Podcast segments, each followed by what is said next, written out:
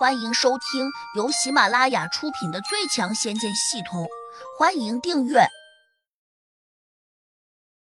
第六百六十六章：柳暗花明又一村。轰！就在这时，堵住洞门的石头又传出一声大响。展月娥和小莲顿时吓了一跳，转头一看，这才清醒过来。现在可不是什么花前月下，外面那个恶人假胖子很快就要撞进来了。石头摇晃了下，似乎马上就要被推开了。胡杨闪身冲了过去，伸开手掌将石头抵住。小莲马上说：“我去帮忙。”展月娥却一把将他拉了回来。小莲有点着急：“月娥姐，你拉我做什么？”展月娥指了下胡杨，沉声说：“难道你没有看见吗？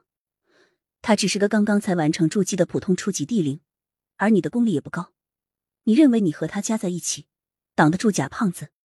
小莲立时反应过来，连连摇头说：“别说我和他挡不住，哪怕和我们三人之力，也肯定挡不住。”这就对了，看来你还没有笨到家。可是我们总不能眼睁睁的看着石头滚下来压住他吧？小莲不无担忧的说：“那是他自找的。”展月娥担忧的看了胡杨一眼，嘴里却又恨恨的说。他心里当然很清楚，现在上前帮忙起不了作用。如果任由胡杨一个人去扛，他觉得胡杨必定会被石头碾压成肉饼。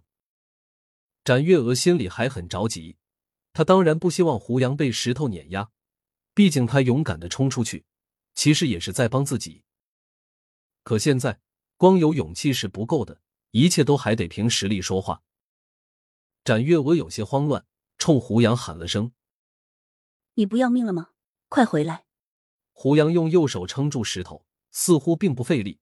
他转头应了一句：“我暂时没事，你们好好找找，看这里面有没有别的出口。”展月娥立时警醒，只得对胡杨说：“那你先撑一下，我们这就去找。”小莲白了展月娥一眼：“月娥姐，你可真心狠！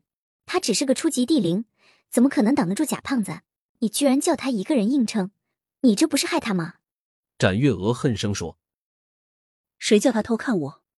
就算你要报复他，也得等贾胖子走了再说吧。”小莲，我没工夫和你瞎扯，赶快去找出口，不然等到贾胖子和他师叔千叶真人冲进来，我们可就都完了。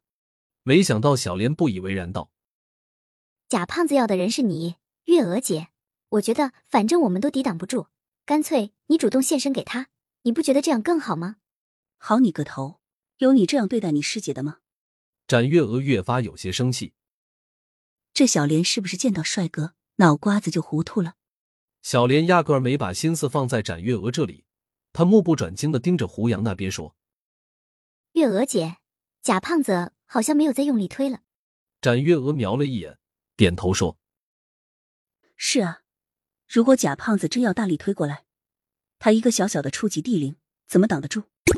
胡杨脑中系统意外的收到了来自于展月娥的轻视，心下有点意外，下意识的想：我好歹是个七级的地灵，他有什么理由看不起我的功力？这样想着时，胡杨又觉得哪里不对。很快，他又反应过来，自己的功力好像在刚才那次奇怪的筑基中消失了。虽然现在。浑身上下都充满了力气，但是胡杨分出神时，已经无法看见头顶上冒出那种象征着地灵等级的光芒了。所以他有点泄气，认为自己的功力基本上都消失了，如今还得从头开始修炼。不过他又有点不解，为何外面那个假胖子，他现在没有再用力推着石球了？胡杨眼珠四下转了转，心说。如果真要救展月娥，自己可以把重要空间拿出来，再叫他和小莲跟自己到里面去。不过，重要空间现在是自己的私密空间，哪能随便带这样一个刁蛮的女人进去？想到此，他迅速用神识往洞中扫了一眼，却突然看见其中一块石壁居然是中空的。很显然，里面还有个暗洞，似乎是通往山背面的。有了这个发现，胡杨顿时轻松了不少。他忽然觉得，自己的神识好像强大了许多，只是暂时还没弄明白是怎么回事。现在也没空来思考这个问题。